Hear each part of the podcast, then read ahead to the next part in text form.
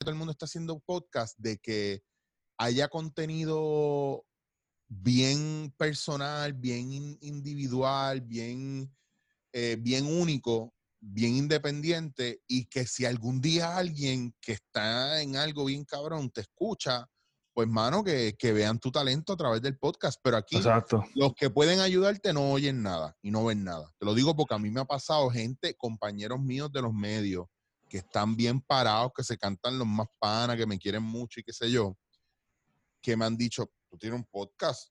¿Y dónde soy esa mierda? Yo no sabía nada de eso. Y yo le he tenido que decir, tú no sabes nada de eso porque tú no sales de la burbuja en la que tú vives. Exacto, exacto. Mira, yo puse record porque yo dije, pues mira, si se da una conversación cabrona, pues... No, muy bien. por ahí, seguimos por ahí.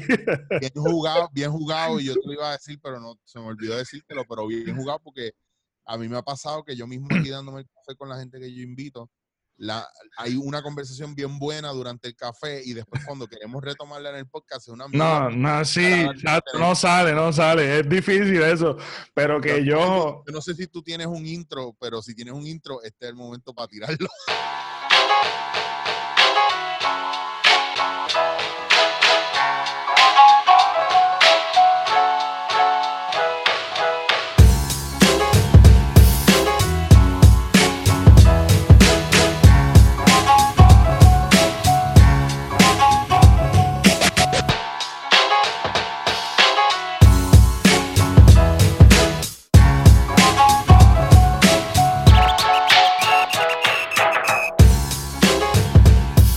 Gente, bienvenidos a otro episodio más de Tira y Jala Podcast. Este que te habla es Pepe Avilés y me pueden seguir en las redes sociales como el Pepe Avilés. Estamos en Facebook, Instagram y Twitter. También estamos en el canal de YouTube. Si me estás escuchando, estamos en el canal de YouTube como Pepe Avilés. Si te sale un salsero, ese no soy yo. Yo soy Pepe Aviles. Si me has visto el rostro en las redes sociales, sabes quién soy yo y el canal va a estar ahí. Si no, me puedes buscar como hashtag Tires a la podcast. Y para los que me están viendo por YouTube, me puedes buscar en tu plataforma favorita de podcast como Tira y Jala Podcast. No quiero demorarme mucho en la introducción porque tengo un invitado súper especial. Él es el gurú de el improv, pero también me dicen que de café, este, y he escuchado de café que es el gurú, pero también te da en la cara. Él es Eric Chicho Rodríguez, que es la que hay, brother. Tengo que hacer, un disclaimer de que yo solamente soy un emitario advocate for coffee. Eh, los gurús del café son mis panas baristas, porque yo te tengo que decir que ahí ese es un tema que, me apasiona y, estamos cool, pero no es el más que yo domino. Ahora, cuando hablamos de impro, ahora podemos hablar de otra cosa. Sí, pues mira, brother, eh, a mí me, este tema, yo lo he escuchado varias veces, lo de impro, este, y me ha interesado tanto, brother, que me, me he dado la tarea como de ir investigando y de, de hecho, me interesa mucho el tomar taller, pero no es por nada como que nada que yo quiera ser comediante o quiera entrar en teatro, o porque sé que el improv abarca mucho. Este, hay improv en la música, en el baile, en, tú sabes, en el drama, etcétera, etcétera. Pero me gustaría saber, este, cómo tú puedes, cómo tú puedes coger esto de improv y aplicarlo como a una profesión, como por ejemplo, si tú eres, ya seas maestro, ya seas doctor, ya seas ingeniero, ¿en qué aplica eso? ¿Cómo aplicarías tú eso como la improvisación en tu, en tu profesión y en tu vida? Lo que pasa, lo que pasa es que, que tu pregunta viene de una visión y tú por favor no lo vayas a tomar a mal, esto lo hace todo el mundo, esto es muy general pero tu visión de la impro es muy superficial y lo estás viendo desde un ángulo que no es porque nadie te ha explicado más allá. Okay. Impro no tiene que ver, cuando tú, cuando, cuando tú me haces esa pregunta de, cómo nosotros podemos aplicar la improvisación, en, en, todas otras cosas, lo que me estás diciendo es la impro, yo la conozco como teatro, como on stage, stand-up, toda esa cosa tiene que ver con impro. Okay. ¿Cómo yo aplico todo eso a, a entonces a, a, a, cosas más serias o más estructuradas? Y el viaje es que lo que estamos viendo es una faceta de la impro allá. La improvisación no es otra cosa que quitarse de en medio de, la creatividad para que todo fluya sin censura.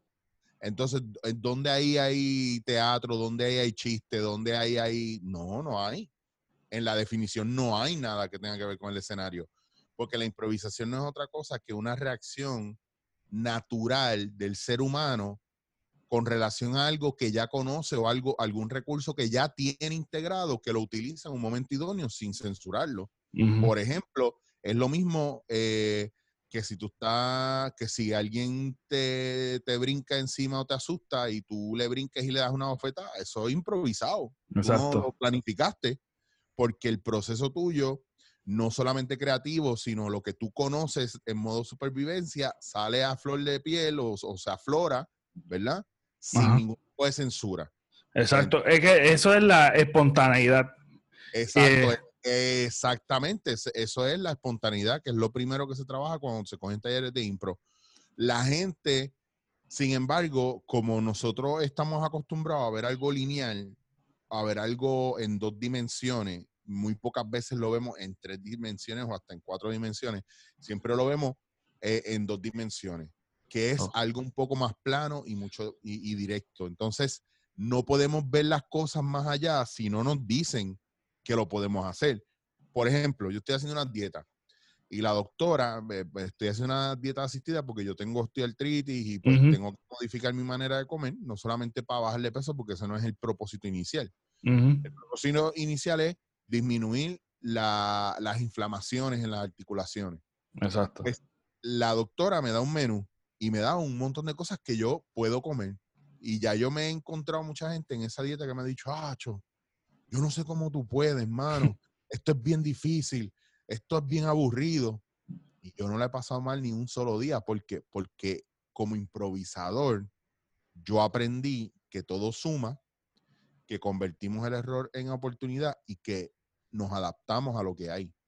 Y yo he cogido Total. todas esas cosas que me han enseñado y me dieron. La doctora me dijo, esto es lo que yo tengo. Y yo he hecho, cabrón, yo he hecho maravillas de recetas con todo lo que ella me ha dado. Brutal. Yo he encontrado libertad donde parecía que era una cárcel. Y era esa, porque son dietas de, bajas en calorías, sin carbohidratos, y, y en verdad es un proceso bien difícil. Y mi, mi alma secreta es mi conocimiento con relación a las especias y a la manera de cocinar y preparar las cosas. Pues automáticamente me pones la comida, ya yo conozco las reglas, cuando a veces veo a la gente que tiene todos los materiales en la casa y no se atreven ponerle, qué sé yo, guayaba a un pedazo de pollo. Guayaba al pollo. Sí, Uy, sí. tú eres loco, ¿lo has probado? No. Pero si tú le pones un poco de sal, un poco de pimienta, un poco de guayaba a, esa, a, ese, a ese churrasco o esa pechuga de pollo, pruébate esto ahora. ¡Wow! Esto sabe espectacular. Es un pollo con guayaba. No lo puedo creer, ¿me entiendes? Hay un proceso diferente porque hay una persona que no tiene censura con relación a los elementos que tiene al frente y automáticamente monta una estrategia. No tiene miedo a fracasar, no tiene miedo a fallar, simplemente está en modo trial and error. Sí. Y yo creo que eso, eso básicamente, eso ha sido una realización mía que yo digo, wow, ¿sabes? Este, yo me fui en un viaje, yo sigo a una persona este, de, que desde que YouTube es YouTube, el tipo está haciendo contenido y él estudió para, para filmografía y todo eso, y él creó un personaje y este personaje este, se volvió bien popular. La cuestión es que él en una ocasión, él estaba hablando, este, hablando, hablando, jugando videojuegos, realmente lo que estaban jugando videojuegos y estaban hablando mierda. Y en eso él dijo, mira, es que eh, esto, este juego es como trial and error. Y yo dije, es como, y él dijo, como la vida, la vida es así, trial and error, básicamente. Y yo dije, wow, mano, ¿sabes? Son cosas que están al frente tuyo que tú no ves y que básicamente es de la forma en que uno eh, aprende en la vida. Claro. Este, pero que yo, mi pregunta inicialmente, como, pues, ¿cómo tú lo aplicas? Pero es que a veces uno tiene herramientas de frente, como la espontaneidad, que eso es algo de niño, uno es así, normalmente es así. No importa, lo que tú me digas y cómo sigue el argumento, yo te voy a decir, pues, porque hay miedo. Exacto, exactamente. eso es así. ya yo sé para dónde va tu argumento, ya yo sé para dónde tú vas, yo puedo ver, sea, yo no, yo no espero porque yo sé lo que me vas a decir. Y la, y la respuesta a eso es miedo, miedo al fracaso, miedo al ridículo, eh, miedo a, no llegar, a no llenar las expectativas. O sea, ¿quién, quién en tu vida, quién en, tu familia o, en, algún, en alguna relación, o en algún momento, o en alguna clase o algo, eh, tú trataste de llenar sus expectativas y trataste de que te viera como un triunfo y no, y no lo lograste. Entonces, de ahí en adelante seguimos lacerando al niño que nunca logró ganarse la cintita de, de primer lugar en el field day, pero siempre le dieron participación. ¿Me entiendes? Exacto. Entonces, eh, ¿en qué momento tú laceraste esto y cómo lo, cómo lo resuelves? Eh, yo me mira, a mí mucha gente me critica porque todo el mundo viene a preguntarme a mí cómo hacer un podcast. Vete a preguntar a la gente cómo hacer un jodido podcast, no me pregunte a mí. Yo soy yo, yo hago mi podcast y yo no soy buena gente. Yo no me gusta, a mí no me gusta que me jodan. entonces yo les bajo fuerte y les digo, porque tú, si el, si el, si, mire, cabrón, si el video de, de Andrea de Castro, tú lo buscaste hasta por Pornhub, ¿por qué tú no puedes buscar en YouTube cómo se hacen las cosas? Porque somos cómodos. Sí, Queremos que nos hagan las cosas primero. Queremos que nos presten atención, que eso es lo primero. Si no, no habría tanto live hoy día. Si no, no habría todo el mundo haciendo un podcast sin tener una idea de qué carajo van a hablar. ¿verdad? Y segundo, yo quiero hacer esto, pero házmelo porque no sé cómo hacerlo. Y, somos, hemos creado una generación de inútiles. Nadie es autodidacta. Entonces, tú vienes siendo inteligente y autodidacta. Oh, este pendejo se cree la gran cosa. Este tipo se cree inteligente. Oh, diablo, qué guillado. Mire, no, mi hermano, respete los rangos.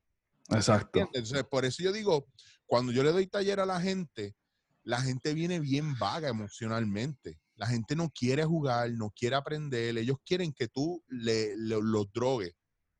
Quieren una pastilla para bajarle peso, quieren una, una, pepa que los haga dormir para pasar el día más rápido. Quieren pasar el trabajo, eso es así.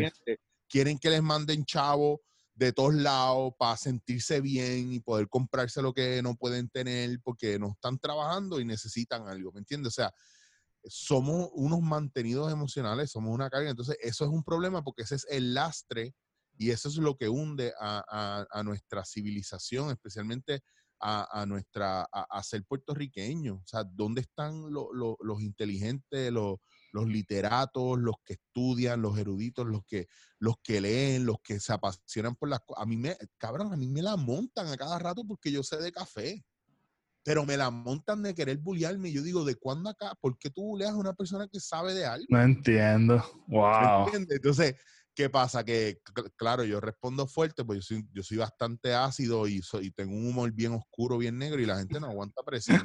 Entonces, chango. Sí, mira, tú sabes que yo estoy leyendo un libro y me vino esta idea y quería, quería como hablar, que quisiera escuchar tu opinión, y es que Tú sabes que el, niño, por ser niño, es como si fuese un puente a la creatividad. Él, él, él, como que fluye en creatividad, en arte, no importa, esa espontaneidad está, esa manera de, de, eso, eso surge natural, como que esa creatividad, este, y el, es como si ellos fuesen un canal es un flujo de, creatividad y después, después viene una formación, sucede algo que el arte y la creatividad es algo natural, es algo súper brutal, pero cuando sucede algo después, que eso como que ya nosotros no permitimos que ese flujo de creatividad no pase o no suceda. ¿Qué, qué, qué tú crees? ¿Tienes alguna teoría de por qué? No, yo no tengo teoría. Yo te puedo decir que el problema es la sociedad castrante en la que vivimos. El niño cuando, mira, eh, hay que dejar de ser bruto y hay que dejar de, de, ah, no, porque la Biblia no dice, no, que la ciencia no reconoce, no, un carajo, ni la Biblia ni la ciencia. Usted tiene que entender que el ser humano que está creciendo dentro de usted viene con una inteligencia ya. Sí. Y viene con un idioma y sale por el canal de, la vida y, llega y es un explorador. Ajá. De, la, de, quien lo está recibiendo para desarrollarse y crecer y nosotros no escuchamos y no observamos, nosotros queremos imponerle al niño nuestras reglas pero no estamos viendo al astronauta que acaba de llegar a otro planeta y está buscando, investigando, experimentando, uh, y esta textura, ¿qué es? Y esto a qué sabe. Y, y, yo he ido a salones de Kindle donde el nene está pintando un árbol, el tronco violeta y las hojas azules, y la maestra dice, no, esos no son los colores, el tronco es marrón y las hojas son verdes. Yo, mira, no seas bruta, lo estás castrando, esa es su visión del arte a lo mejor es hasta daltónico y tú no sabes, ¿me entiendes? Exacto. nosotros, nosotros tenemos como seres humanos una necesidad de, ser poderosos y de estar por encima, ¿me entiendes? De, no somos, se nos olvida ser generosos con los niños y con la gente que trae una idea diferente. Por eso es que cuando yo pongo cosas en Instagram o veo a la gente poniendo cosas en Instagram, y empieza a abrir la boca el puertorriqueño, el boricua bestial bruto, insípido, troglodita, que a veces se mete, que yo no, que yo digo, debería ser un castigo cada vez que escriban una estupidez que los electrocuten a todos. ¿Por qué? Porque lo hacen, quieren decir, todos ellos quieren expresarse y quieren hablar lo que están pensando, pero ninguno está pensando lo que está diciendo. Entonces los argumentos son vacíos, no tienen profundidad y, y uno se aburre. Yo me aburro, brother, yo me aburro con la gente, me aburro con la, con muchas veces con la, con la, la, máscara que yo tengo que poner de, de, comedia comercial, porque eh, tengo reuniones por montones con productores y ellos no escuchan, ellos creen que saben lo que la gente quiere. Exacto. eso pasa mucho. Y yo no, es, no, no te estoy diciendo que no me gusta lo que hago. A mí me encanta, por ejemplo, trabajar con, en este caso, yo trabajo mucho con Danilo. Ajá con él. Y, Danilo, me apoya mucho, pero es el primero que me dice, ve, hermano, tú sabes que eso no nos van a dejar hacer. Bueno, hermano, no hay chavos para eso. Eh, mira, Danilo, y esto lo podemos hacer, bueno, eso no lo podemos hacer de esta manera, pero de esta otra a lo mejor sí, ah, pues dale, vamos a hacerlo. ¿Me entiendes? O sea, hay gente que tiene ganas de hacer cosas y yo veo mucho, mucho público eh, que es bien inteligente que tiene hambre de eso, pero entonces te atacan cuando lo que ven es la misma mierda siempre. Entonces no estás atacando al que no es.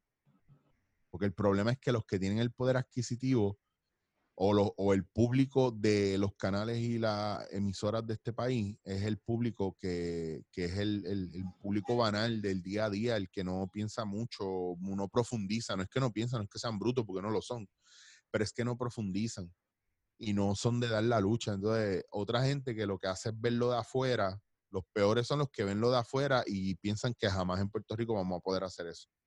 Porque son los que se paran al lado tuyo y no piensan que tú puedes tener contenido bueno en tu podcast porque tienes cuatro followers o diez views. Ajá. Entonces, como tiene diez views, no te ve. Exacto. entonces, Así es. yo tengo panas bien cercanos que en la vida han escuchado mi podcast.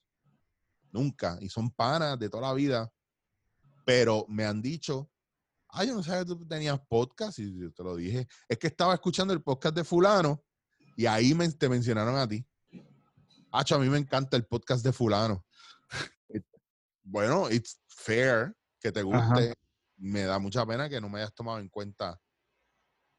Diablo. sí, sí. esas son cosas, volviendo a lo de los niños, que nosotros hacemos y le hacemos a los niños menospreciamos porque no los vemos como iguales. Exacto. el problema del ser humano y de nuestra sociedad es que no escuchamos, no observamos. Cuando tienes una pelea te crees que es contigo y a lo mejor no es ni contigo, pero tú la estás tomando como tuya y ninguno de los dos saben por qué están peleando, porque no se escucha. Y la impro es mucho de escuchar. Exacto. Y yo creo que eso, esa es la base de la comunicación, es escuchar.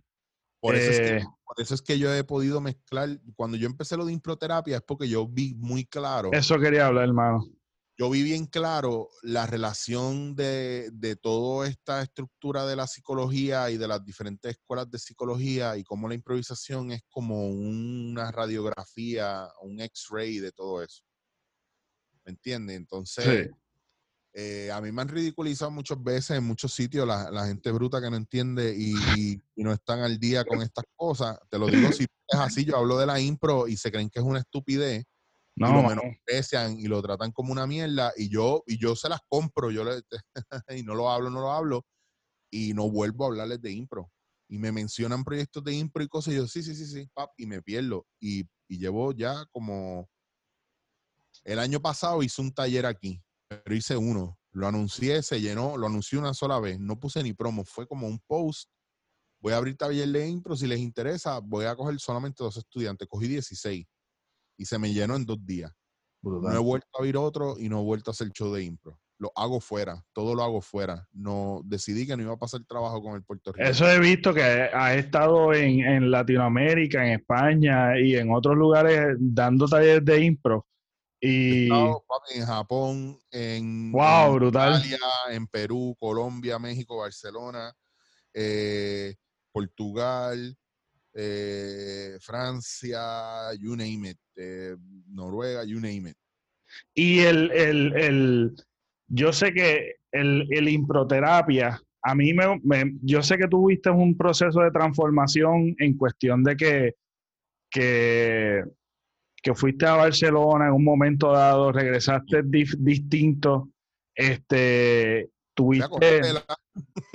Sí, entonces a mí me encantaría, mano, de verdad que me encantaría saber, me encanta saber, si yo voy a un, a un taller de improv, puede ser breve, este, que yo, que, ¿cuál sería mi expectativa en cuestión de improv como tal?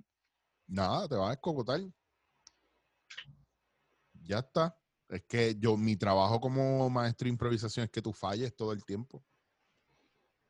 Yo necesito que ustedes aprendan a fallar y se escocoten y sufran y lloren para que ustedes entiendan por qué funciona.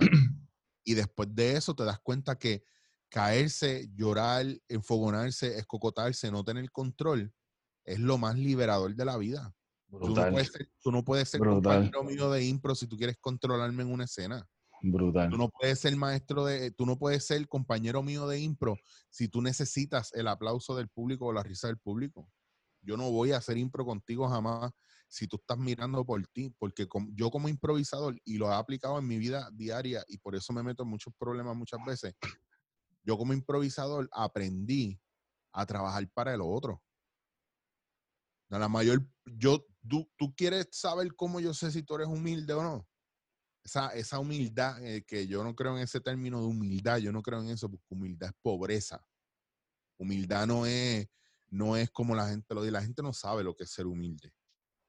La gente sabe lo que es ser pobre y aparentar ser pobre, que son otros 20 pesos. Ok. Si yo quiero saber cómo está tu corazón y cuán buena persona tú puedes ser, cuán generoso, yo debo decir, la palabra generoso a mí me gusta usarla mucho. Porque si yo quiero saber cuán generoso tú eres, yo te puedo improvisar conmigo. A ver, a ver cuán generoso tú eres con dos cosas bien importantes. Con tus virtudes y con tus falencias. Porque si tú no eres, si tú no me enseñas tus falencias, tú no eres generoso. Si tú no me enseñas tus fallos y no me enseñas tu talón de Aquiles, tú no eres generoso.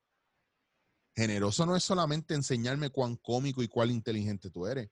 Generoso es dejarme ver cómo tú te desboronas ahí literalmente, emocionalmente, para que podamos construir juntos. Generoso es que tú me digas a mí, cabrón, yo no puedo hacer eso. Chévere, pues yo lo hago por ti. Pero vamos a aprender a hacerlo los dos juntos. Eso es generosidad. Porque, parte del proceso de divinidad no es solamente la perfección o lo que pensamos que es perfección. No, la divinidad no es solamente luz, divinidad es, oscuridad. ¿Entiendes? Es una mezcla de los dos, porque uno contrasta al otro, el, el famoso yin yang. Exacto. es una cuestión de balance. Generosidad es que tú vienes a un casting y tú me dices a mí, mira, mano, yo te voy a ser bien honesto, yo no hago impro, yo no escribo, me gusta actuar, no estudié un carajo de actuación, pero quiero que me den una oportunidad y estoy dispuesto a aprender. Y hermano, yo no lo voy a pensar dos veces. Y yo te voy a coger. ¿Sabes que no es generosidad? Que todo el mundo viene a un casting y te hace perder el tiempo diciendo que se van a hacer 20 mil cosas y son una mierda. Y ninguno, ninguno de un tajo. O tienen talento, pero entonces no siguen instrucciones. No trabajan para el equipo, trabajan para ellos solamente. Yo no quiero Oh, trabajar así. Yo, brutal, brutal, yo- mano. Yo tengo 40 años, llevo 25 años en esta industria. ¿Tú crees que a mí me importan los chamaquitos que quieren crecer en esta industria y, se, y te lo maman hasta más no poder? Pero a la menor provocación te dan una puñalada. Sí, mano, es verdad. Y yo No. creo que parte del, parte del proceso de sanación es lo que tú estás hablando, mano. Claro, Es romper con eso y sanar correctamente. Este, es hacer la herida de nuevo, porque es como una herida que cicatrizó mal. Tú rompes con eso y vuelves, y entonces para que sane de, de manera correcta. Esto está brutal, mano. Y, y te voy a decir una cosa, no, en mi, en mi Qué brutal. podcast, iba a decir, en mis talleres, en, mi- en mis talleres sufren todos los que, los que quieren esconder su verdadero ser. Sufre el que, el que, el que quiere justificarlo todo. Sí, mano. Cuando, cuando yo termino, un, tuvimos un taller y hay una impro, y yo le digo a la, a la persona, este fulano, eh, hiciste esto, esto y esto, no lo hagas, eso no te ayuda. No, lo que pasa es que yo los corto y les digo, no me importa, no lo justifiques, yo no voy a perder media hora escuchando tus excusas. Ya te dije por qué fallaste. Me encanta, brother. Eso No y, y suena arrogante. No, suena- no, no, no, no suena arrogante. Hermano, te estoy haciendo el favor de tu vida. No te Exacto. dejando- no te estoy dejando que tú te comas la mentira que te estás diciendo todos los días. Brutal, Ah. man. Que Chicho lo hace un huele bicho, pero entonces Anthony Robbins lo hace y él es Dios. No, cabrón, yo lo aprendí de Anthony Robbins también y voy a seguir esa, esa ley y esa, y esa línea. Qué brutal. Love. Si yo lo veo, porque si yo sé que esa línea es correcta, Me encanta, sí. ¿por qué te voy a dejar guiar a ti que no sabes para dónde carajo tú vas? Brother, y eso es, wow, mano, de verdad que me encanta, me encanta eso porque tenemos una falta de autenticidad, de, de ser gente auténtico, no de ser no, mano. No, la gente no sabe. Yo trabajo con, yo he trabajado. Si tú rompes con eso, con eso, tú lo rompes, mano. Eso está brutal. Yo he trabajado con gente que no sabe. Y la gente que, eh, oye lo que te voy a decir y la gente que, que escuche esto, vea esto. Cuando a ti te hablen mal de alguien, especialmente de mí, yo quiero que tú le hagas una sola pregunta a esa persona. La primera es, ¿y tú, tú lo has conocido en persona? Y la segunda pregunta, si te dice que sí es, ¿tú has compartido con él fuera del trabajo? Y se acabó. Y te vas a dar cuenta dónde están hablando mierda y dónde es lo profesional o, o que fue que tuvimos un encontronazo de esto. Esto no tiene que ver con cómo tú dices las cosas, esto tiene que ver con que la realidad es que hay gente, cuando tú estás bregando con dos profesionales, ambos profesionales saben dónde está bien el otro y saben dónde están mal ellos y viceversa. O sea, los dos saben, ok, este tiene razón ahí, yo tengo razón acá, este está mal aquí, yo estoy mal acá. Esos son dos profesionales que conocen su trabajo. Cuando tú estás hablando, uno que es profesional y sabe lo que está haciendo y otro que no sabe un carajo, el otro te va a argumentar de esta manera. Ah, lo que pasa es que esto es un guillado y un huele bicho. Ese, ese es el argumento. No hay, no hay inteligencia, no hay profundidad ahí. Técnicamente, no hay. Entonces, ¿qué pasa? Que a mí me ha tocado, mis peleas con la gente son tú estás mal y tú lo sabes que tú estás mal y eso estás diciendo es una estupidez. Entonces la gente se encona, ah, no, que tú no puedes bajarle hacia la gente. Y yo, no, sí, yo me cansé de no yo me cansé de dejar que la gente haga lo que le da la gana. Y lo dijo, ojo, ojo, que no lo estoy diciendo yo, lo dijo Albert Einstein en algún momento, que el mundo iba a estar, una, una de, la- de las cualidades que iba a prevalecer en el mundo es la idiotez. Y nosotros lo íbamos a permitir. Y es porque no nos atrevemos a, a- no te encojona cuando tú sabes lo que tienes que hacer o, o vas en un carro montado con dos o tres personas y tú sabes la dirección, tú no estás guiando, Sí. pero tú sabes cómo llegar ahí. y estás diciendo, mira, no te metas por ahí, yo lo sé, hazme caso, es por acá, y no te hacen caso y están tres horas, se meten en un tapón, y yo se los dije, y cuando sale, lo hacen pasar por ahí y dicen, ah, por aquí era más rápido. Cabrón, es lo que les estaba diciendo. Exacto. Que la montan porque no son capaces de aceptar la realidad.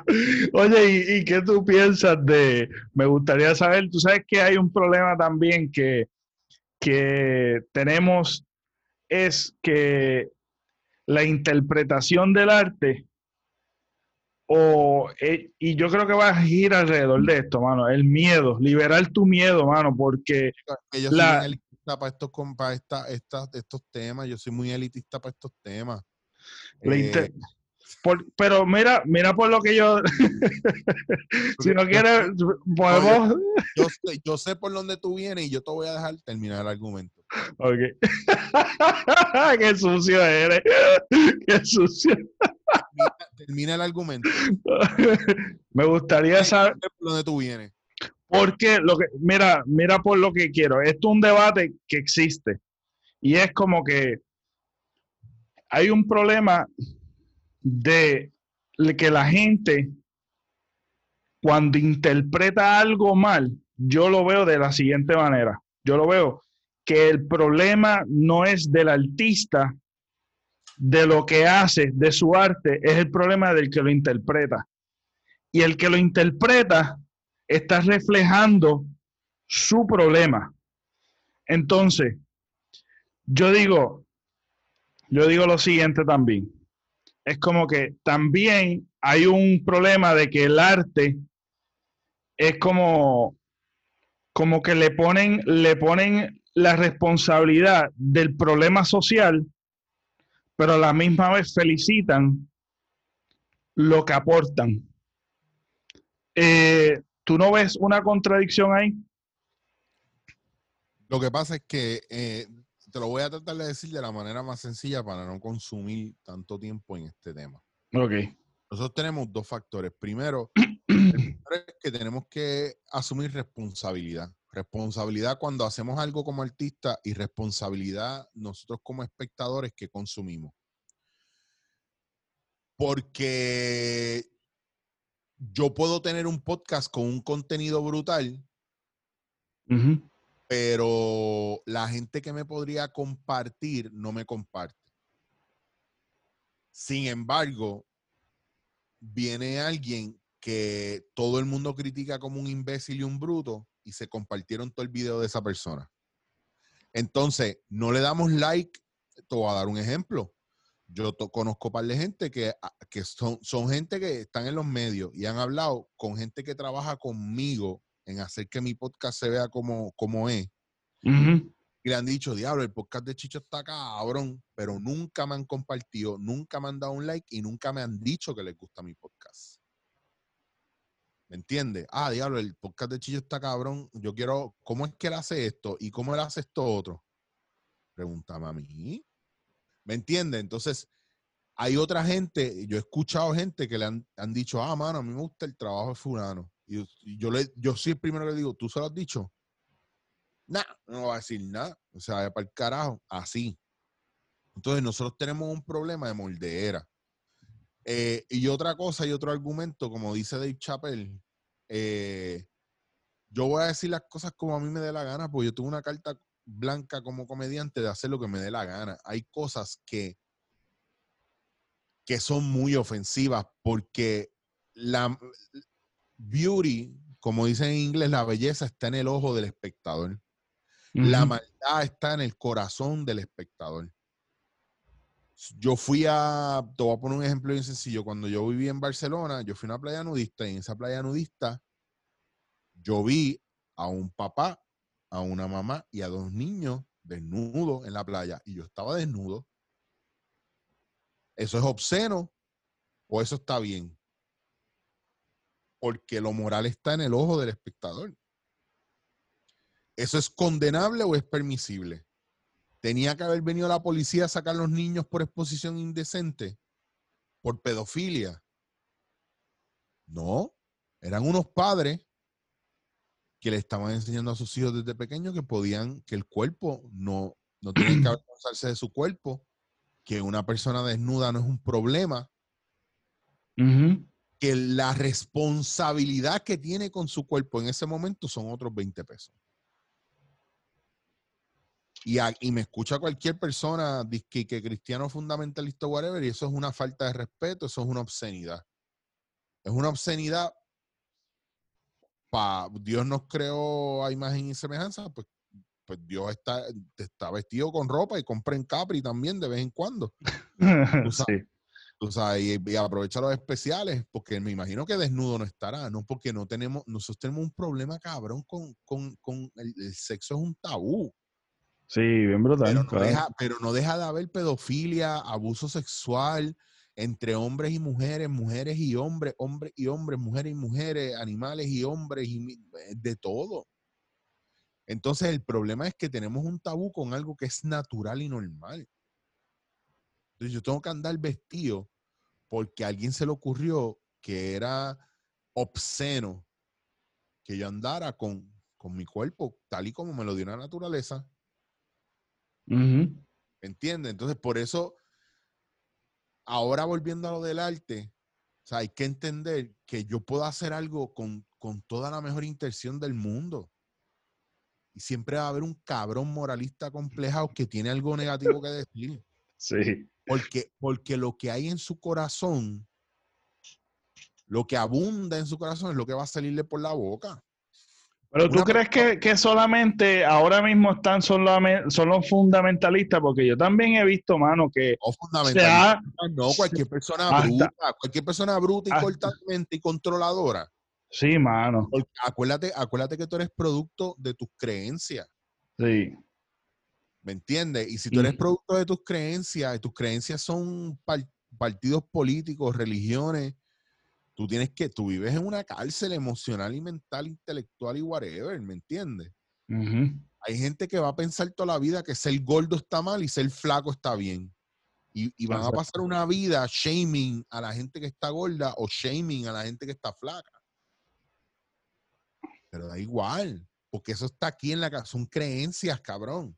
De la misma manera que yo uso cannabis medicinal, jamás me vas a ver arrebatado por ahí.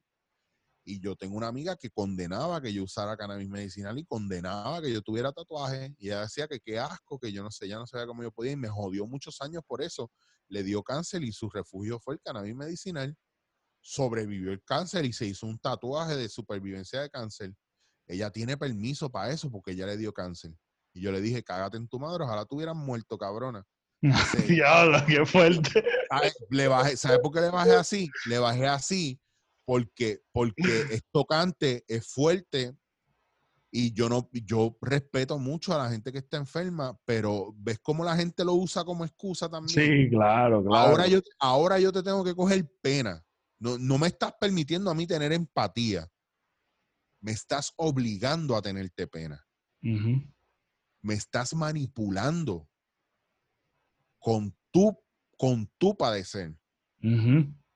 Entonces, ¿dónde está la maldad ahí? ¿En que yo te saque el cuerpo y no te quiera ver la cara?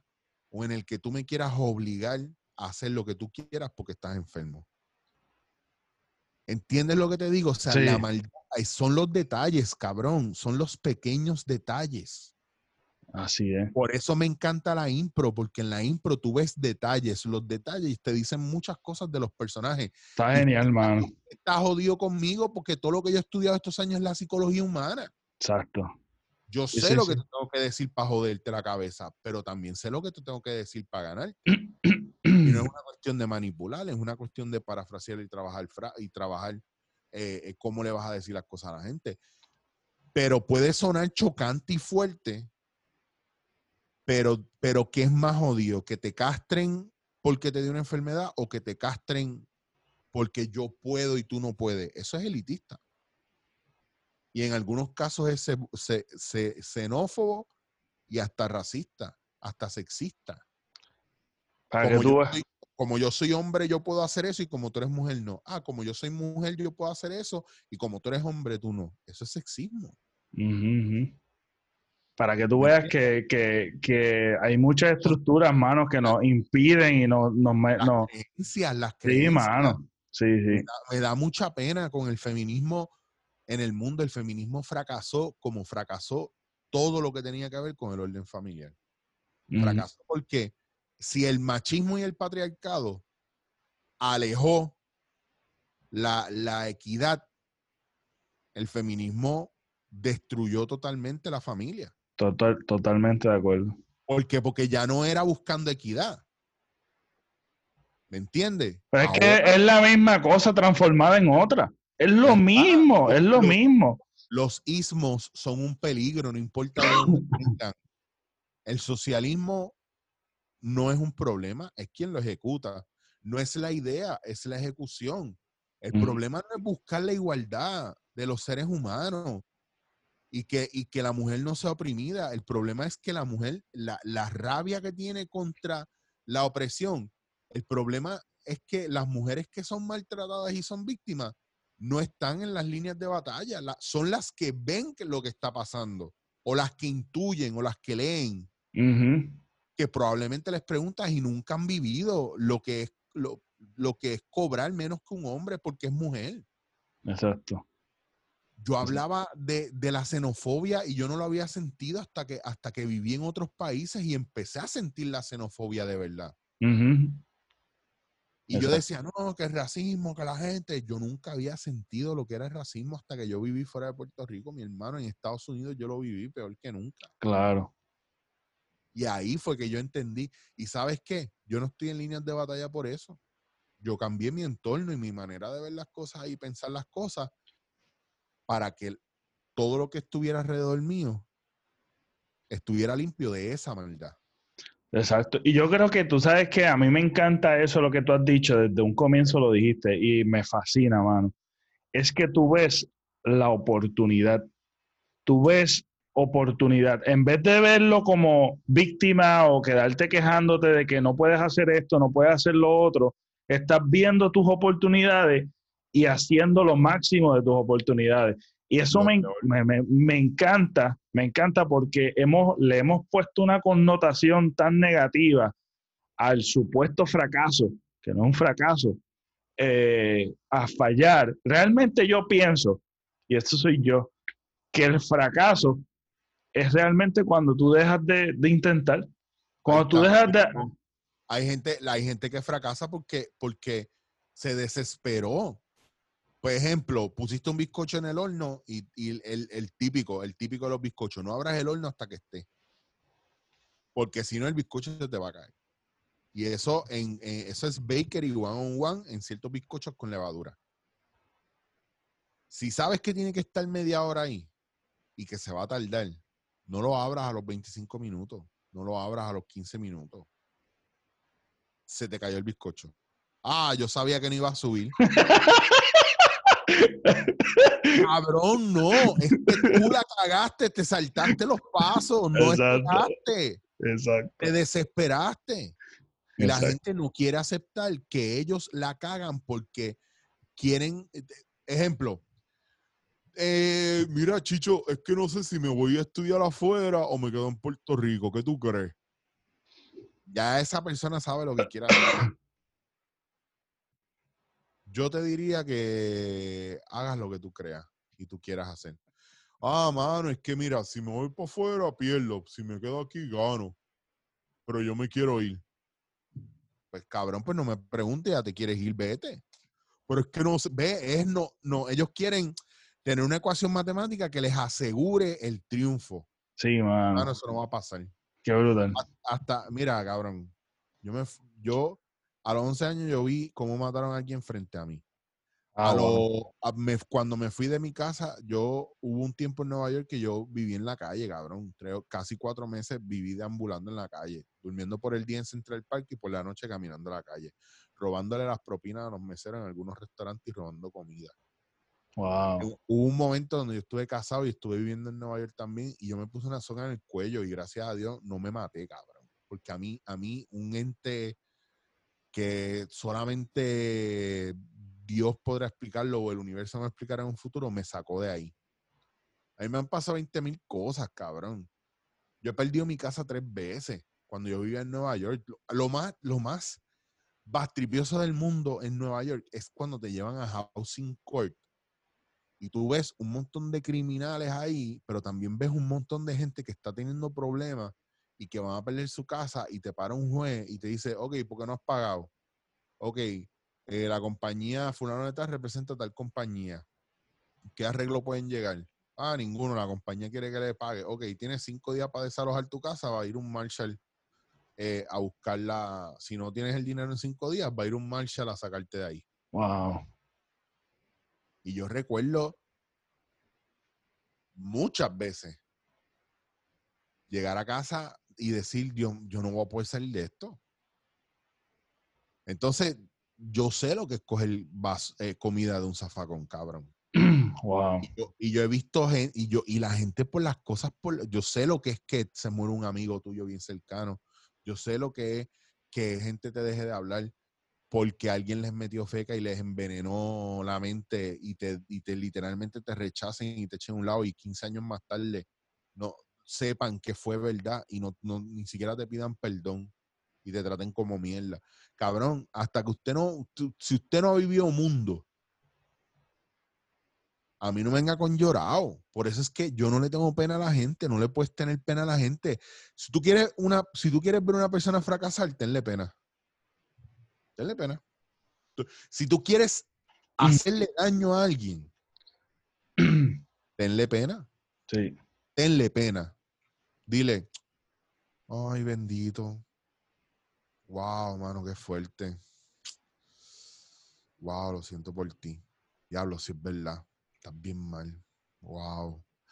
Diablo, sí, qué malos son. Qué hijo de puta. ¿De verdad te hicieron eso? Ay, qué hija de puta. Qué mal. Ay, pobrecito. Hazle eso a una persona.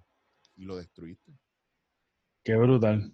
Wow, mano. A mí me dijo una vez uno, cuando estuve en la calle, un tipo me dijo, porque yo le dije, yo le dije una vez que yo estaba bien desesperado porque había veces que no, no, no, eh, llevaba todo el día, no había comida y él me decía, yo le preguntaba si él había alguna vez pensado en pedir. Y él me dice, mira, mi hermano, el downfall de una persona es cuando pide, porque ya no le queda vergüenza.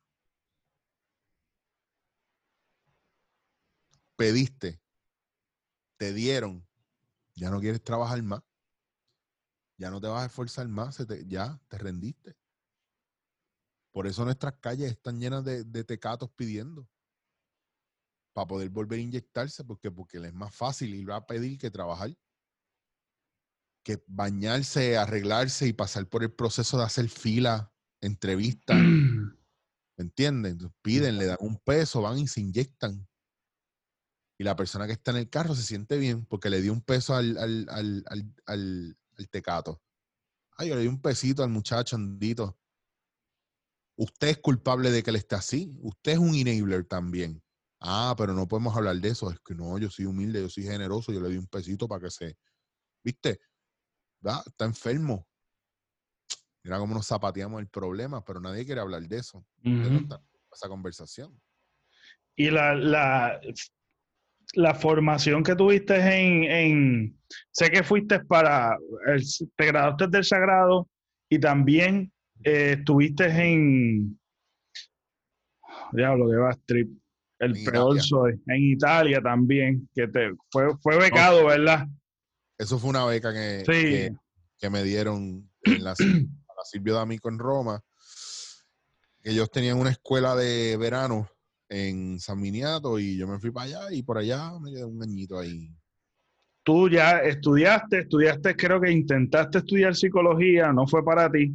¿Tú no, me quité, la psicología en San Germán. Me gustaría saber, tú que has estudiado esto, que tú sabes que cuando, cuando los padres como que aspiran a...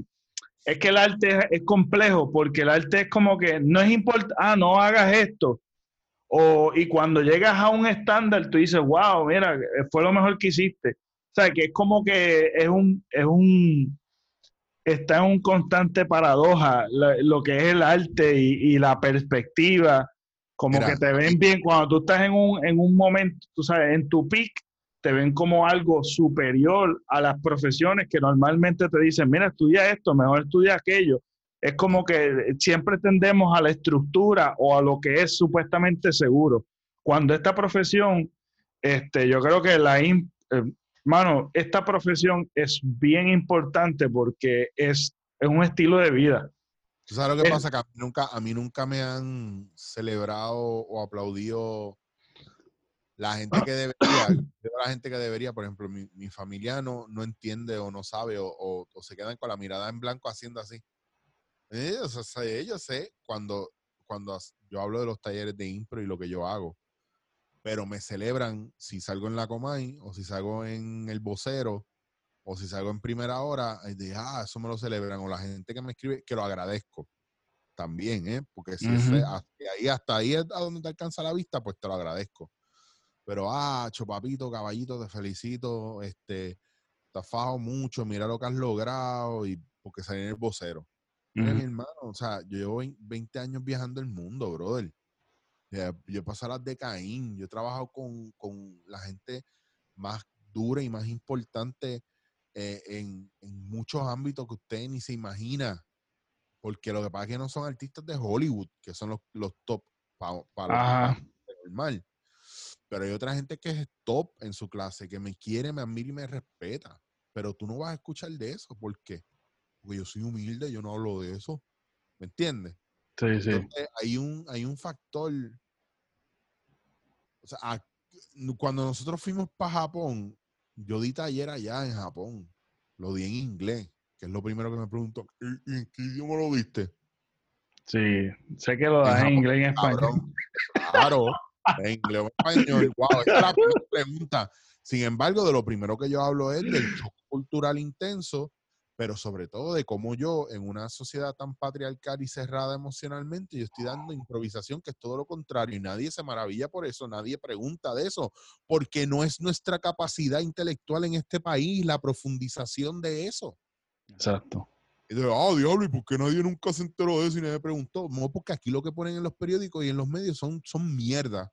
Yo tengo que saber qué le pasa a Giovanni Vázquez o Indy Flow o a Maripili, pero lo que le pasa a Eris Rodríguez que fue a Japón a dar taller, primer eh, grupo de teatro y de improvisación en Japón. Qué brutal. Pero nadie celebró eso. Y eso es un logro que a nadie le importa. Yo me, yo me gané hace el año pasado, no, el anterior. ¿O fue el año pasado? No, fue el año pasado. Me gané mejor actor en el New York eh, eh, Puerto Rican Heritage Festival, whatever. Mejor actor del festival. Qué brutal. Qué brutal, hermano. Se burlaron de mí, cabrón. En los medios. Qué brutal.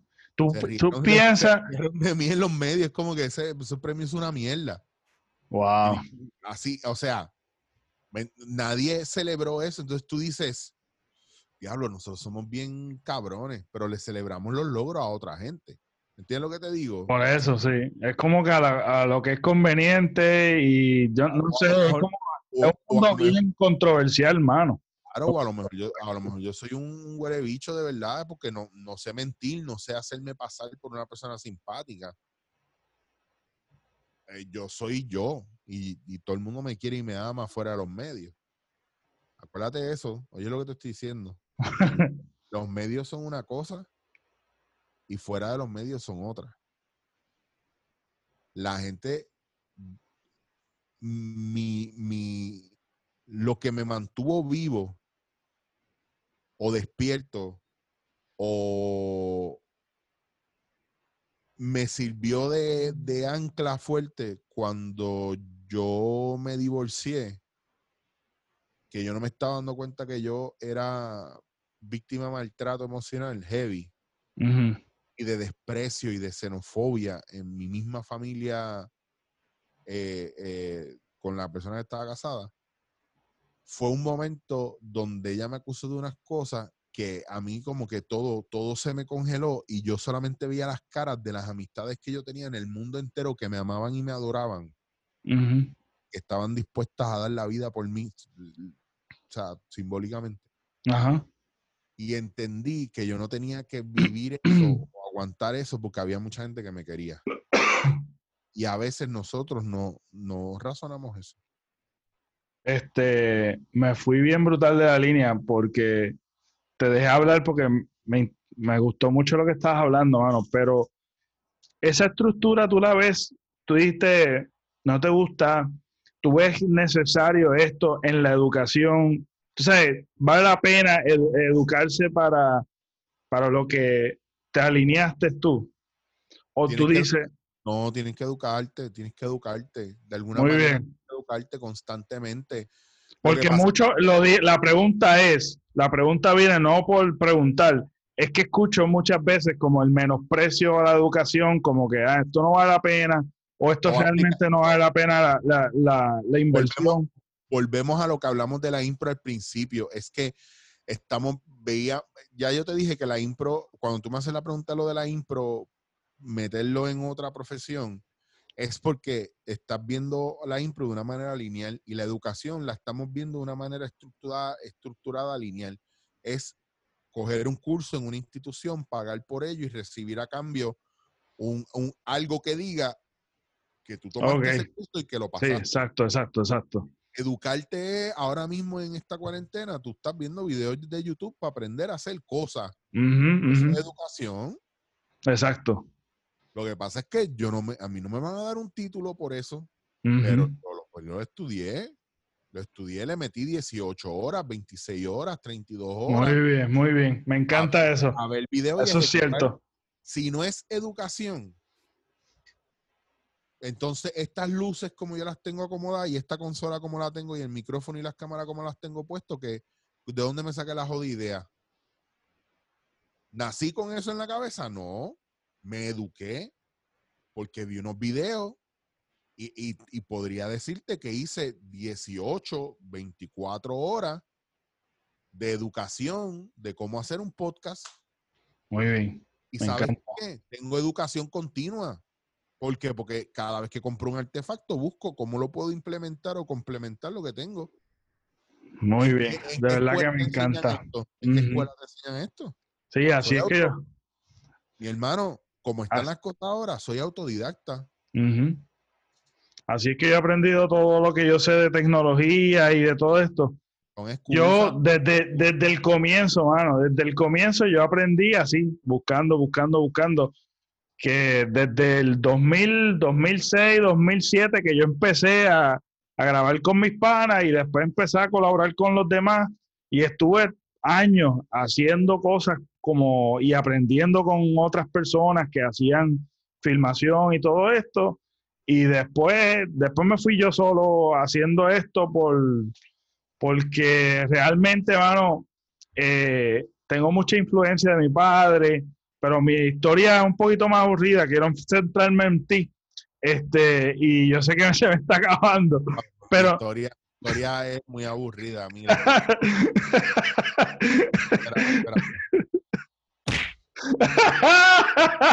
Qué cool. Dándote en la cara. No, no, me hace que no quiero consumir tiempo conmigo, mano. Quiero escucharte, quiero aprender, quiero aprenderle.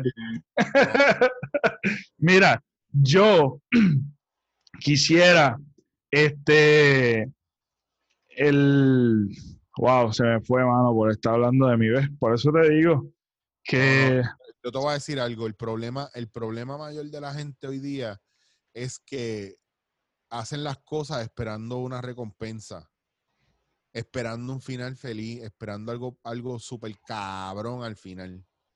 Entonces, como no llegan a ellos, se desesperan. Tú no puedes hacer las cosas esperando ni competir con alguien ni, ganar, ni ganarte algo. Tú tienes que hacer las cosas porque te gustan y las quieres hacer, porque te apasionan. Exacto. a la gente, ¿sabes por qué yo no le enseño a la gente a hacer un podcast? Porque me consumen 15 horas de yo explicarle y después al segundo episodio se quitan. Sí, mano, sí, cierto. Yo doy un taller de yo daba talleres de impro de ocho semanas y cobraba una mierda. Ahora doy talleres de dos días, tres horas cada día y cobro cinco veces más y se me llenan. Shame on you, cabrones. No me, pónganme a trabajar. Exacto. Paguen lo que tienen que pagar y comprométanse. Porque están buscando, van con una, una, una, una idea ya predispuesta ahí de lo que tiene que pasar. Exacto. No, cabrón. Entonces usted no vino a improvisar, usted vino a, que, a, un casting, a que yo le dé trabajo. Exacto. Mano, qué brutal. Y, y ah, la pregunta era la siguiente, mano. ¿Te has eh, yo sé que en el proceso de, ¿qué, fue lo más difícil de comenzar esta, esta carrera? ¿Qué fue lo más difícil?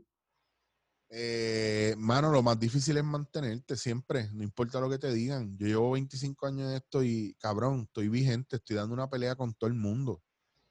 ¿Te has querido quitar? ¿Te has querido quitar? ¿Te, han, dado yo, me quiero quitar todos los días, pero es que yo no escogí esto, esto me escogió a mí, cabrón.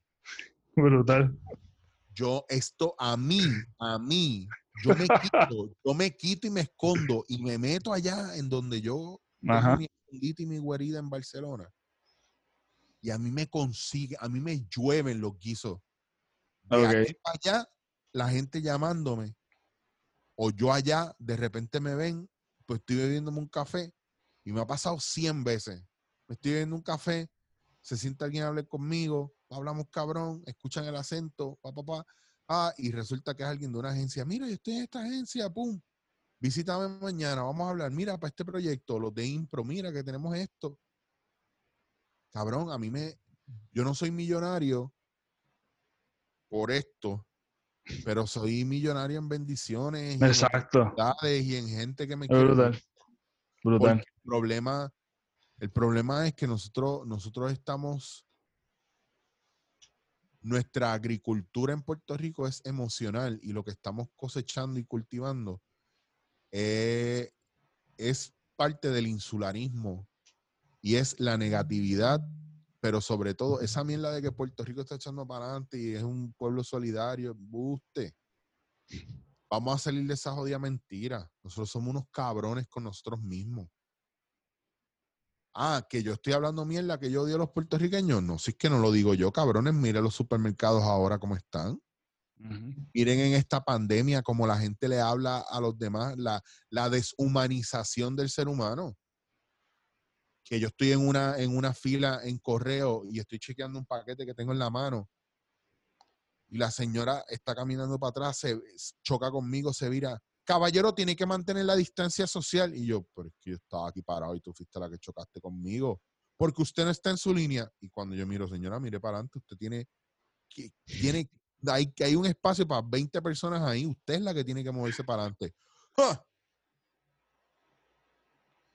Mi hermano, que hay, hay un viejo buscando un, pedazo de pollo y hay una señora que acaba de salir con, una, para ella y para el marido y para su bebé, con un carrito de compra con 70 piezas de pollo, porque tiene miedo que se acabe el mundo. No nos importa la gente, cabrón. Entonces, entonces no es porque lo digo yo, lo que pasa es que yo te pongo el espejo en la cara para que tú lo veas. El problema no soy yo. Es que el problema no soy yo, el problema es que esa es la verdad y tú lo estás viendo reflejado a través de mí. Ah, no, que tienes que ser más positivo. No, yo soy muy positivo. Pero si no te enseño el reguero que hay, nunca lo vamos a recoger. Exacto, no, no, hay que ser un plano real. Es, una cuestión de responsabilidad y de tener los huevos para pa, tú entender que eso es lo que está pasando y cómo tú haces un cambio de verdad. Porque mientras vives anestesiado en la ya no haces cambio. Mientras te crees que todo está bien y que estás bien, nunca vas a joderte porque haya un cambio o por desarrollarte y crecer. Por eso es que nuestro país está escogotado en la literatura, en las artes, en la educación. Y si en el mundo domina el reggaetón ahora mismo, es porque al mundo entero se le ha embrutecido y ya no hay oportunidad de que hayan cosas grandes, espectaculares, como lo hubo en el siglo de oro, en el renacimiento, en el expresionismo, en el cubismo, y por ahí seguimos. Exacto, brutal. ¿Dónde está el reto intelectual? ¿Dónde está el reto emocional? La gente lo quiere todo fácil, cabrón. Wow, por eso, brutal. Por eso, yo me aburro. ¿Y qué te, y qué te, qué te hace mantenerte con este flujo de creatividad, de mantenerte de escribir? ¿Perdón? el rock progresivo.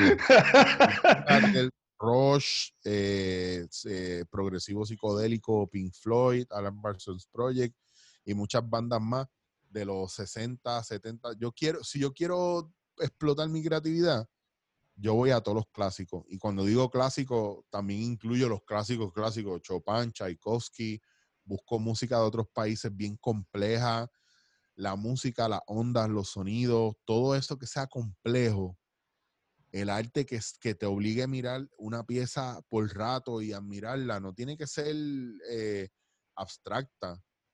Yo veo, me encanta la técnica, cabrón. Yo veo horas. Mira, hay un video que a mí me encanta de un maestro japonés que está haciendo noodles de la manera tradicional y hay un tipo narrando así. Master Kokoshima. the dough for the noodles, as we see, he's gonna put it in the tray. Oh, that wow, that's amazing. Wow, you see the technique there with patience and mobility. Hizo algo y la gente. Y está lleno, hay como 50 personas ahí. Y el tipo está. Now he's gonna knead the dough. Wow, amazing. He has the boiling water already. Now he's gonna start. Wow, you see the precision. así, cabrón. Y yo así. así con popcorn.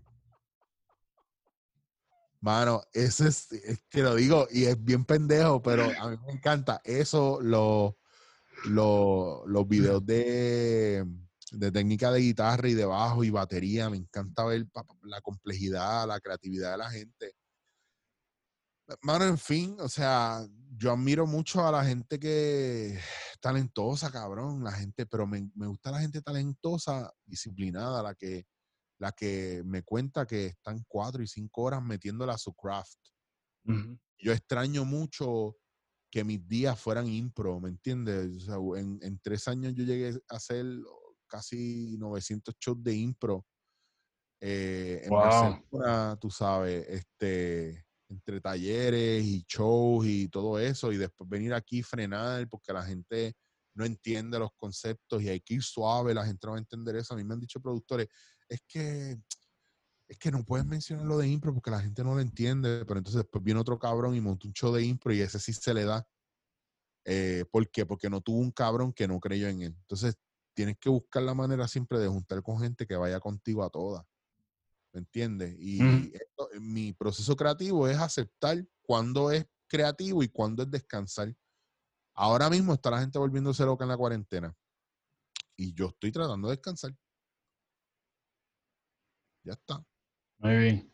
quiero aprender. No estoy desesperado queriendo hacer un live no pensé que iba, yo dije, pues no voy a hacer más dándote en la cara hasta que acabe esta mierda, porque cabrón, y ahora estoy haciendo dos por semana. Yo no, yo no, lo, yo no lo planifiqué así. Lo que pasa es que ahora la cosa cambió.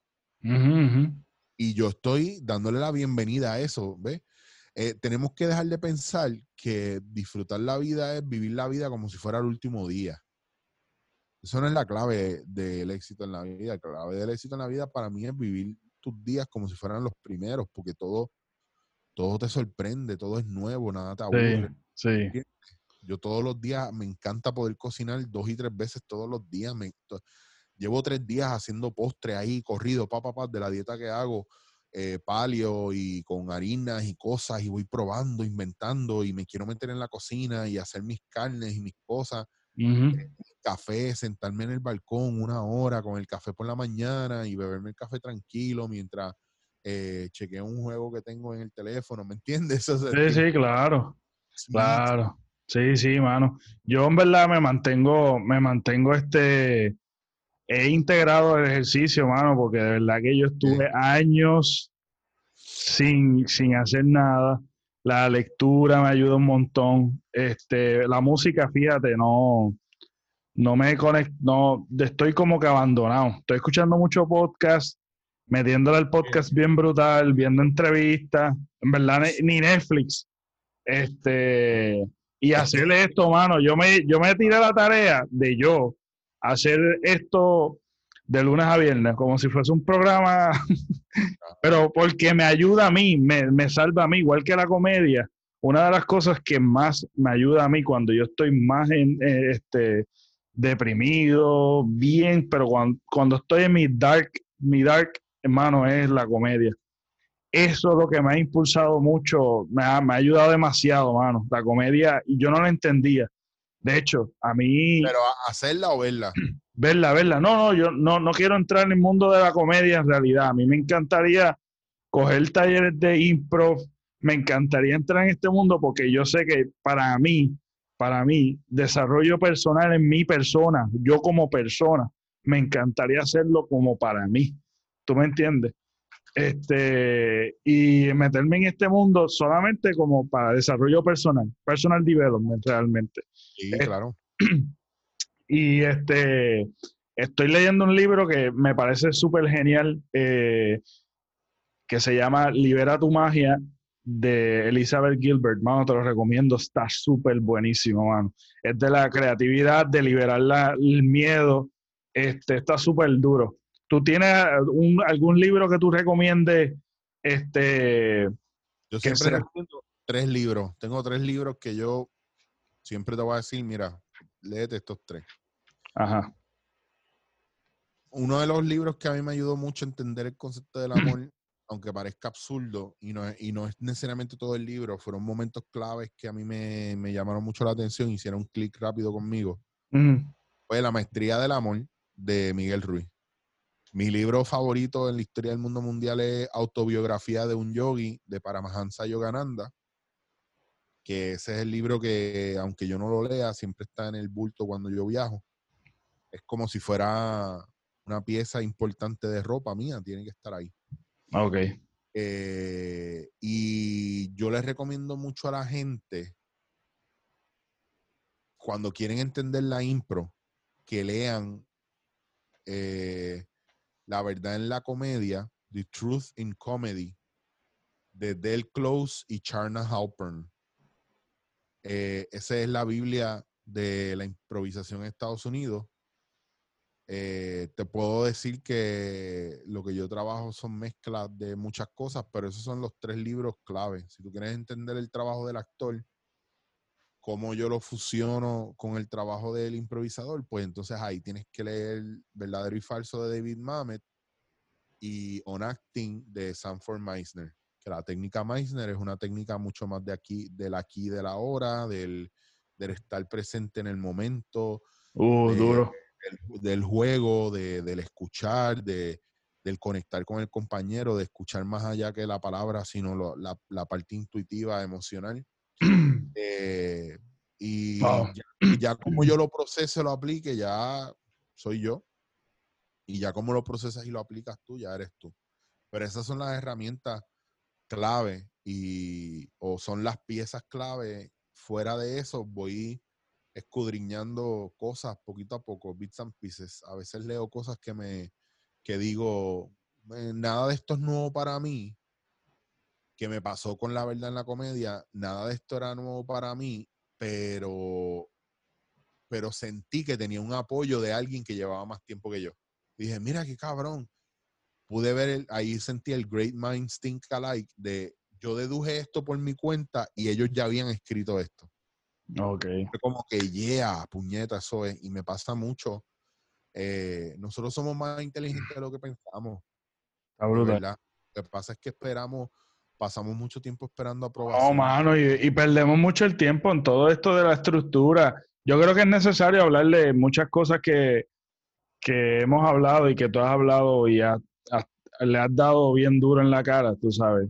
Este, Esto es. Eh, en la cara. sí, mano. A muchas ideologías y muchas estructuras que nos, nos atan, mano. De verdad que nos atan. Y tenemos muchas frustraciones.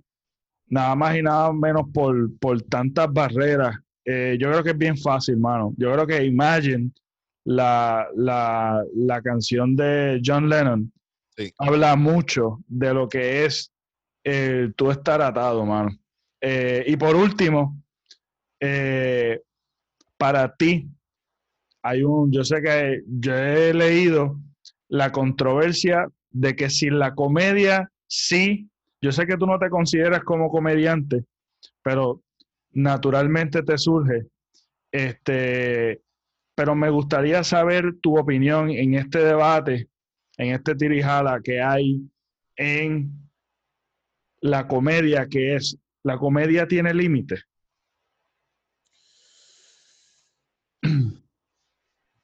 La, está cabrón porque es una, es una pregunta bien difícil. Porque las almas son peligrosas y son malignas.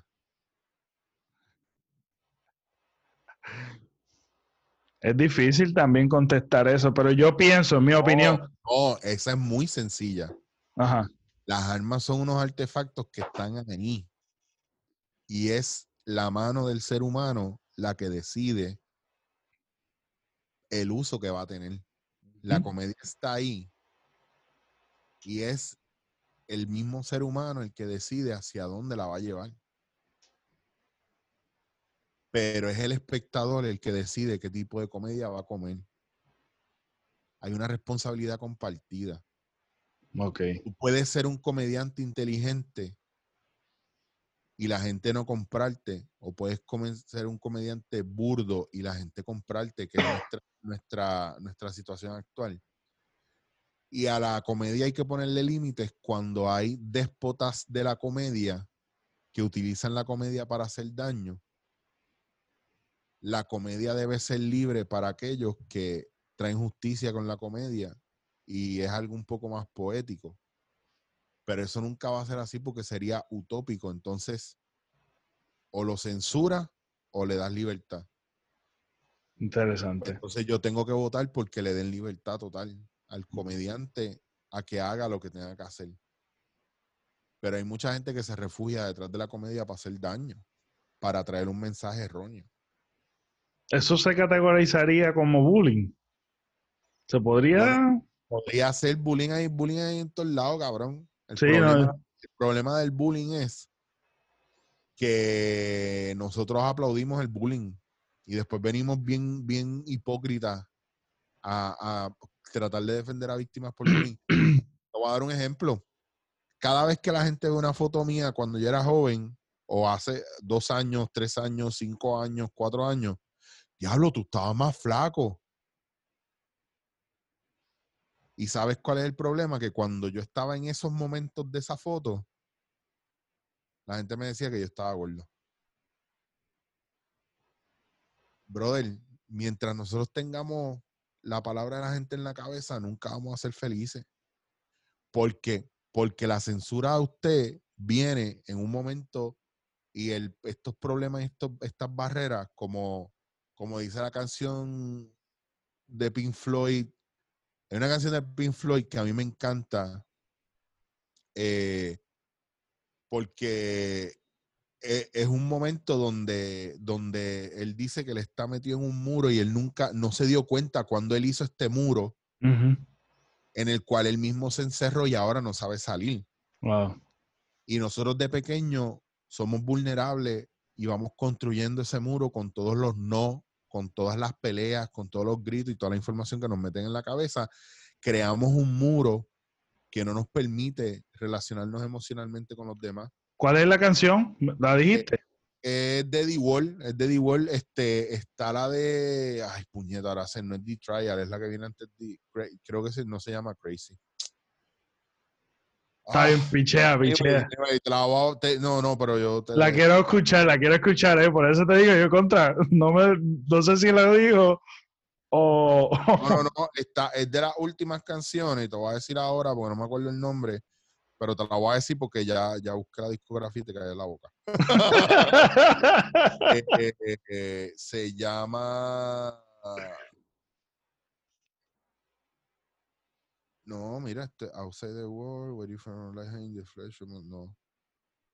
Stop, no, no es stop, ni waiting for the one tampoco. Bueno, anyway, te jodí. No la, no la encontré la que estoy buscando. Nada, nada, este. Porque no es The Trial, ni es Outside the World, ni es Waiting for the Worms. Qué raro, no, no la veo aquí. Uh, bueno, anyway. Eh, Sí, no, de la, lo... No, lo que te iba a decir es que, nada, perdona, te, te, dejo un bache. No, no, no, tranquilo, tranquilo. Lo que te iba a decir es que, ok, nosotros no tenemos oportunidad en ese momento porque somos niños, pero ahora de adultos tenemos la responsabilidad y tenemos el poder y el control de nosotros poder sanar eso. Entonces, por eso es que tenemos que dejar de pensar como víctima y por eso te quería decir, eh, y era bien importante que te dijera que dentro de todo esto y lo que estaba buscando era, era que entendieras que, que ya nosotros no podemos mirar atrás con la excusa de, de, lo que nos hicieron o lo que vivimos. Nosotros tenemos que aprender ahora que nosotros tenemos el poder para cambiar todo eso y poder sanar esas cosas y es nuestra responsabilidad hacerlo y si no lo hacemos, pues estamos perdiendo nosotros. Nadie tiene la culpa de eso, nadie tiene la responsabilidad. No fue mami si mami me trató de abortar, no fue mami si me dio en adopción o papi si me maltrató. O sea, ya eso, eso tiene que quedarse atrás. no, es si mi tío me dijo que yo era un imbécil y no lo iba a lograr nada en la vida. No es el primer jefe que tuve que me, que me, que me tocó y me hizo una proposición. No, no, no es nada de eso. Ya eso, ya eso tenemos que dejarlo, buscar la manera de echarlo atrás eh, o ponerlo en un lado, porque a veces no lo podemos soltar, pero no podemos seguir viviendo víctimas de eso. Sí, claro, el resentimiento, mano. Claro, hay una serie que a mí me gusta mucho que está en Hulu, creo que es, que es la de Legion, Legión. Que ah, la he escuchado, sí, la he escuchado. mira, pa, es de estas series que... Te dan en la cara. Bien cabrón. El Season 2 nada más. El Season 2 te hace. El Season 1 es literalmente la psicología del ser humano. El Season 2 es la psicología de, la, de las masas de la sociedad. Y el Season 3 ya es un proceso de búsqueda de qué es lo correcto y qué es lo incorrecto. Y es de, de nosotros no poder cambiar el tiempo por más que tratemos y cómo nosotros trabajamos eso. En verdad está bien cabrón. Pero anyway, no te vas a joder más. Porque es que yo me envuelvo y a esta no, hora. Está brutal. A esta hora. A esta hora. yo estoy aquí, mano. De verdad que. Gracias, gracias, gracias, brother. De verdad que. Bueno, de verdad que no, no tengo palabras. Tengo que decirte gracias, brother. Ha pasado brutal, ha pasado brutal y, y que. Y que nada, este que gracias por lo que estás haciendo, mano, porque yo sé que el trabajo que tú estás haciendo es sumamente apreciado. Hay muchos temas que me, hubiese encantado como que tocar. este, apunta. Yo los tengo ahí, yo los tengo ahí ya. Cuando volvamos a grabar. Yo lo tengo ahí, mano, y, y los voy a dejar guardado. Este, yo pienso y considero que que en este tiempo eh, se han levantado como que la importancia de lo que es el entretenimiento, de lo que es los servicios esenciales que vemos ahora, que antes nos menospreciábamos y ahora estamos apreciando en medio de esta necesidad. Pero yo creo que de la gente como tú, que no se ha quitado y se ha mantenido ahí vigente, este, y yo sé que tú lo estás haciendo porque estás expresando tu arte, pero ese, eso que tú estás creando es sumamente apreciado porque realmente, mano, nosotros lo necesitamos. Yo en un momento dado, yo no sabía que eso yo lo necesitaba en mi vida. Llegó por accidente y llegó para quedarse, mano. Aprecio mucho este trabajo que ustedes hacen. Este, así que, mano, de verdad que lo digo, lo digo y lo quiero decir y lo quiero reiterar en cada persona que trabaja en este mundo que no, no, es fácil, man. Este, nada, ¿cómo te podemos seguir, verdad? En todo lo que tú haces, ¿cómo te podemos conseguir? Bueno, yo te digo a la gente que si me siguen en más de una red social son unos stalkers, pero ahí se las voy a tirar. Instagram, Chicho en Twitter. De ahí, chichowasir.com, que te va a llevar a, a, mi página de YouTube, o el podcast que lo pueden conseguir en anchor.fm, dándote en la cara, y en chichowasir.com si me buscan en otro lado, Facebook y toda esa mierda, usted tiene un problema bien cabrón. y a mí me siguen en las redes sociales como el Pepe Avilés, el canal Pepe Avilés y en podcast Tira y Jala Podcast. Gracias, Chicho, brother. Gracias, por todo. Ahora me voy a agitar buscando la jodida canción. Verdad, papá. Nos vemos. Hasta la próxima. Cuidado.